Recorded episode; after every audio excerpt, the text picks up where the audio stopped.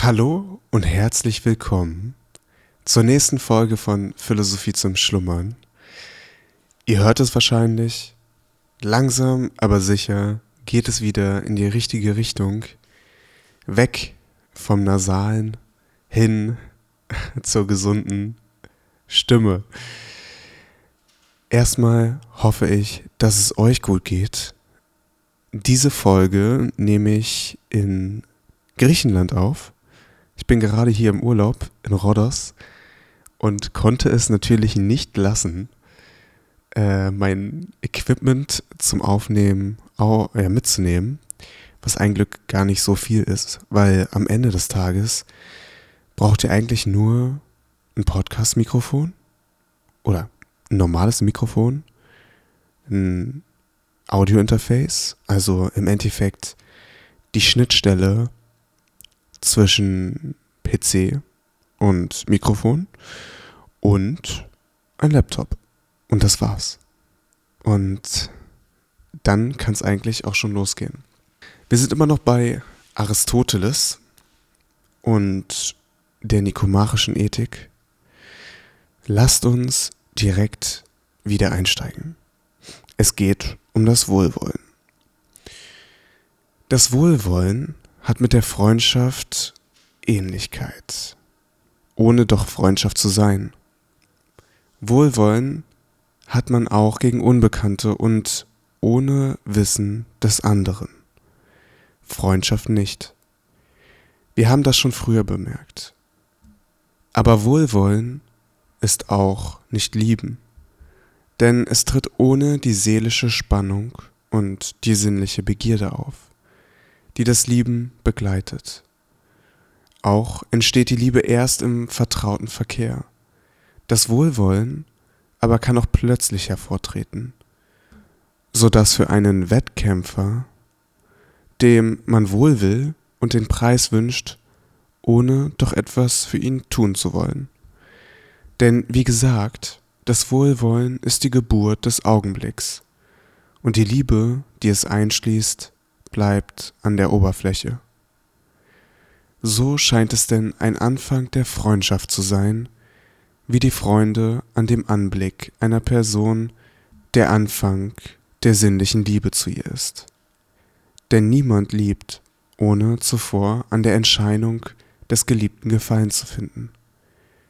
Wer aber nur an dem Äußeren eines anderen Freude hat, liebt ihn darum noch nicht, sondern das tut er erst dann, wenn er in seiner Abwesenheit sich nach ihm sehnt und nach seiner Gegenwart begehrt. Nun, so kann es nun auch zu keiner Freundschaft kommen, ohne dass ein Wohlwollen vorangeht. Darum ist aber Wohlwollen noch keine Freundschaft. Denn der Wohlwollende wünscht nur Gutes, hilft aber nicht dazu und übernimmt keine Anstrengungen dafür. Daher könnte man das Wohlwollen metaphorisch eine untätige Freundschaft nennen, die aber, wenn sie länger dauert und zur Vertrautheit wird, in wirkliche Freundschaft übergeht. Eine Freundschaft nicht wegen des Vorteils oder der Lust, da wegen solcher Dinge kein Wohlwollen entsteht. Denn derjenige, der Wohltaten empfangen hat und zum Dank für das empfangene Wohlwollen schenkt, erfüllt nur eine Forderung der Gerechtigkeit. Und wer jemanden Wohlergehen wünscht, weil er davon Vorteile für sich erhofft, es nicht sowohl gegen jenen wohlwollend als vielmehr gegen sich selbst. So wie auch sein Freund nicht ist, der ihm in eigennütziger Absicht Aufmerksamkeiten erweist. Überhaupt Wohlwollen wegen irgendeiner Tugend und treffliche Eigenschaft erworben, wenn uns jemand als sittlich gut, tapfer und so weiter erscheint, wie das bei den Wettkämpfern zutrifft, von denen die Rede war da muss man ja auch dazu sagen, dass ich mir wünschen würde, ja, dass wir in einer Gesellschaft leben, die wohlwollender ist. Ne, das heißt, dass dieses Wohlwollen nicht immer an irgendwelche ja, Forderungen geknüpft ist, an irgendwelche Bedingungen, ne? sondern so ein, wie man sagt, bedingungslose Liebe, auch ein bedingungsloses Wohlwollen für die Menschen um sich herum hat. Ne? Weiter geht's. Auch die Eintracht scheint eine Art Freundschaft zu sein, daher sie nicht mit Gleichheit der Ansichten verwechselt werden darf. Denn diese finden sich auch da, wo man sich gar nicht kennt. Auch nennt man einträchtig nicht alle, die in irgendetwas beliebigen, zum Beispiel in astronomischen Fragen, übereinstimmen, sondern man bezeichnet eine Stadt als einträchtig, wenn die Bürger über ihre Interessen einer Meinung sind, dieselben Absichten verfolgen und die gemeinsam gefassten Beschlüsse auch zur Ausführung bringen. Einträchtig ist man also in Dingen, die dem Gebiet des Handelns angehören, und zwar in solchen, die wichtig sind und beiden oder allen zukommen können. So herrscht zum Beispiel in einer Stadt Eintracht, wenn alle gemeinsam beschließen, dass die Ämter durch Wahl zu besetzen sind, oder dass man sich mit Lazedemonien verbünden sollte, oder wenn die ganze Bürgerschaft beschloss, Pittacus solle die Staatsleitung übernehmen, als er auch selbst dazu bereit war. Wenn aber, wie bei den Zweien in den Phönizierinnen, eieiei, was ein Wort, jeder selbst an der Spitze stehen will, herrscht Zwietracht. Denn das heißt nicht einträchtig sein, wenn beide nur nach demselben trachten, sondern wenn sie es auch in derselben Person verwirklicht sehen wollen. Wenn zum Beispiel sowohl das gewöhnliche Volk als die Tugendhaften wollen, dass die Besten die Herrschaft haben, denn so geschieht allen nach Wunsch. Man kann wohl sagen, dass die Eintracht Freundschaft unter Mitbürgern ist, und so nennt man sie auch, denn sie bezieht sich auf die Interessen und auf die Erfordernisse des Lebens. Ihre Verwirklichung findet solche Eintracht unter tugendhaften Menschen. Diese sind einträchtig mit sich selbst und einträchtig miteinander, da sie, möchte man fast sagen, jederzeit sich gleich bleiben. Denn die Willensmeinungen solcher Menschen haben Bestand und schwanken nicht gleich den Wassern des Euripus hin und her und was sie wollen und mit vereinten Kräften verfolgen, ist das Gerechte und Heilsame.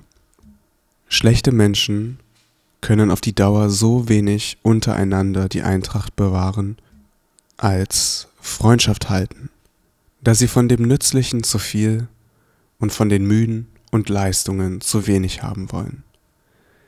Denn da jeder das für sich begehrt, rechnet er dem Nächsten nach und hindert ihn, für sich dasjenige zu erlangen, was ihm zukommt. Wo das gemeinsame Interesse keine Pflege erfährt, muss es ja Schaden leiden. So wird denn Zwietracht unter ihnen die Folge sein, da niemand selbst recht tun, wohl aber den anderen dazu zwingen will. Der Geber einer Wohltat scheint für den Empfänger derselben mehr Freundschaft und Liebe zu hegen als der Empfänger für den Geber. Und man fragt nach dem Grunde dieser paradoxen Erscheinung. Sehr häufig will man sie daraus erklären, dass ein Gläubiger der andere Schuldner ist. Wie nun bei Darlehensgeschäften der Schuldner möchte, dass keiner wäre, dem er etwas schuldete dagegen derjenige, der das Darlehen gewährt hat, sogar um das Wohlergehen des Schuldners besorgt ist. So meint man, wünsche auch der Spender einer Wohltat ihrem Empfänger das Leben, um Dank von ihm zu ernten, während dieser sich um die Erstattung des Dankes keine Sorge mache. Von einer solchen Deutung der Tatsache würde ein Epichamus vielleicht sagen, sie stamme aus übertriebenem Pessimismus. Und doch sieht eine Gesinnung wie die bezeichnete der menschlichen Art ähnlich. Denn die meisten Menschen haben für empfangene Wohltaten ein schlechtes Gedächtnis und wollen lieber nehmen als geben. Wenn ihr mich fragt, ist das auch wieder ein echt interessanter Satz. Lasst uns den nochmal durchgehen. Denn die meisten Menschen haben für empfangene Wohltaten ein schlechtes Gedächtnis und wollen lieber nehmen als geben. Interessant, oder? Also ich weiß nicht, wie es euch geht und ich überlege gerade, ob ich das auf mich selber auch reflektieren kann.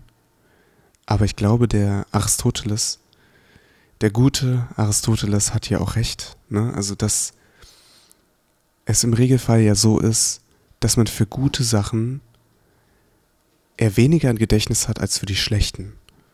Und das kann man ja auch auf andere Dinge übertragen, wie beispielsweise irgendwie Erinnerungen oder wenn man in einer Beziehung mit einem Menschen ist, dass einem eher die ganzen schlechten Dinge in Erinnerung bleiben und sich aufsummieren als die guten.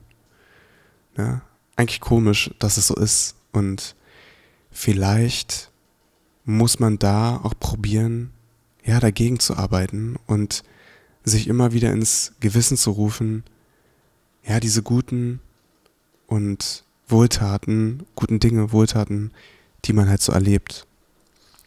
Weiter geht's. Aber der Grund der Sache dürfte natürlicher sein und mit der Erklärung, die man von dem Gläubiger und seinem Schuldner hernimmt, nichts zu tun haben.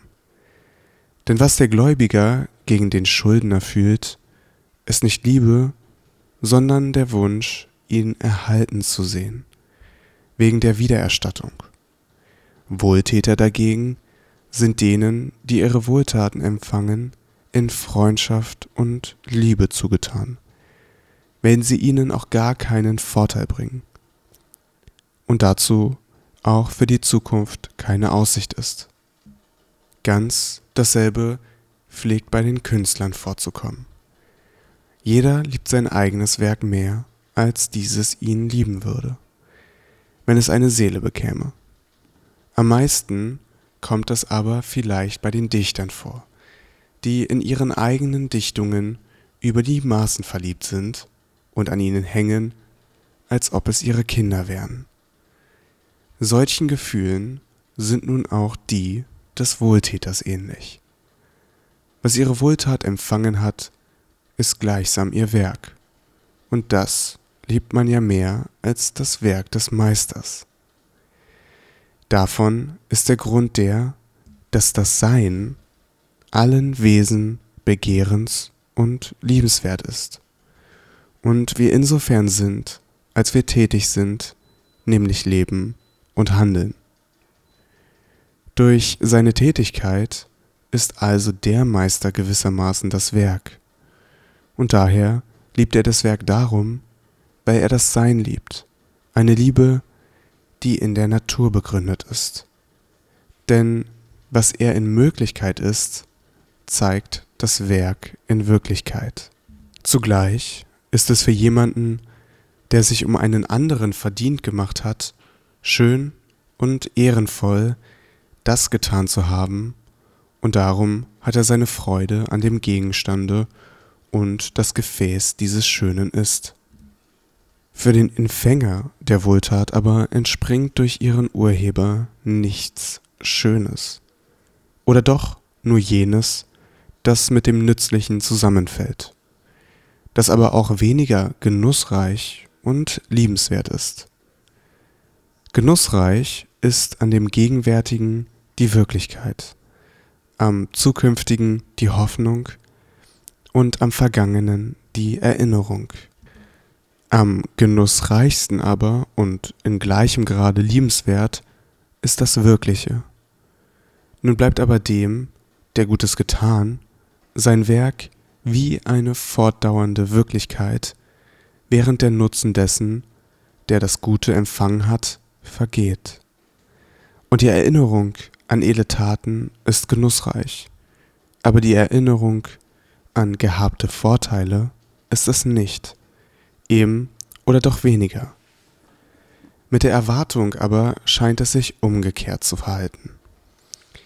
Ferner gleicht das Lieben dem Tun, das geliebt werden dem Leiden.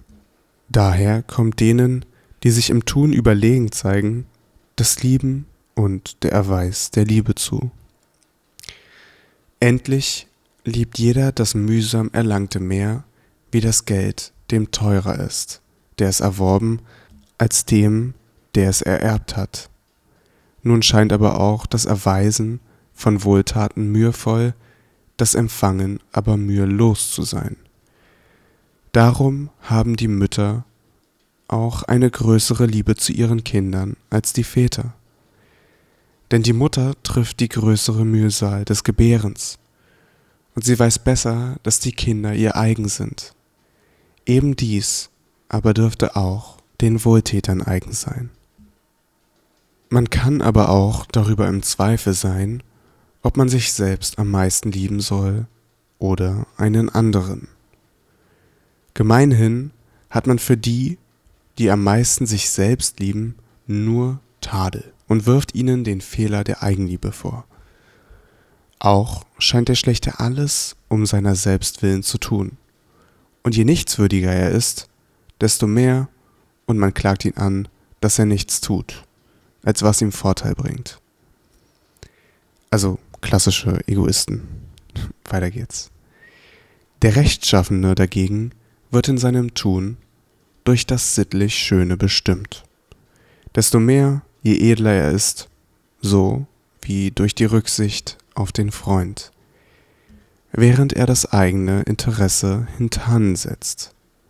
Zu diesen Gründen stimmen aber das Verhalten nicht, das die Menschen tatsächlich beobachten und zwar mit Recht beobachten. Man sagt wohl, den besten Freund müsse man am meisten lieben.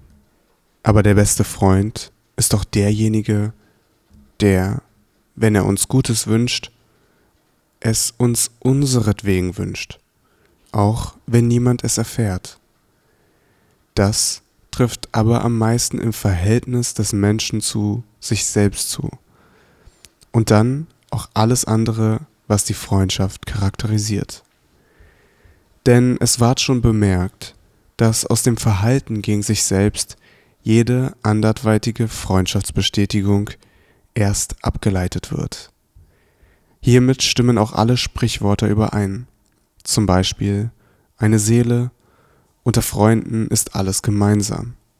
Gleich sein, Freund sein. Das Knie ist einem näher als die Wade. Denn dieses alles gilt am meisten von dem Verhältnis zu sich selbst. Jeder ist sich selbst der beste Freund. Und darum sollte man auch sich selbst am meisten lieben. Auch wieder ein interessanter Satz, den der gute Aristoteles hier raushaut, oder? Weil am Anfang spricht er ja eigentlich davon, dass in der Gemeinschaft Egoisten verurteilt werden Gleich, gleichzeitig sagt er aber hier am Ende, ne, jeder ist sich selbst der beste Freund und darum soll man auch sich selbst am meisten lieben. Mich würde mal interessieren, wie ihr das interpretiert und wie ihr das seht. Schreibt mir gerne bei Instagram, wenn ihr dazu eine Meinung habt. Und ansonsten wünsche ich euch eine wunderbare weitere Woche. Ja, Witzigerweise bin ich dieses Mal ja näher dran an Aristoteles als vorher, weil der Gute ja in Athen gelebt hat damals. Da geht's leider für uns nicht hin. Nichtsdestotrotz, die Philosophie ist hier entstanden, beziehungsweise stark geprägt worden. Und äh, das ist auch immer irgendwie ein cooles Gefühl, wenn man so viel darüber liest und dann an den Orten ist, wo diese Menschen sich aufgehalten haben. Äh, kleiner Fun Fact. Beispielsweise äh, gehen wir hier immer zu einem Restaurant essen und wer hängt da an der Wand? Der gute Diogenes aus der Tonne. Und äh, genau diese kleinen Dinge sind es eben, äh, an denen man sich dann erfreuen kann. In diesem Sinne, ich wünsche euch eine wunderbare Woche. Vielen Dank, dass ihr wieder dabei seid und bis bald.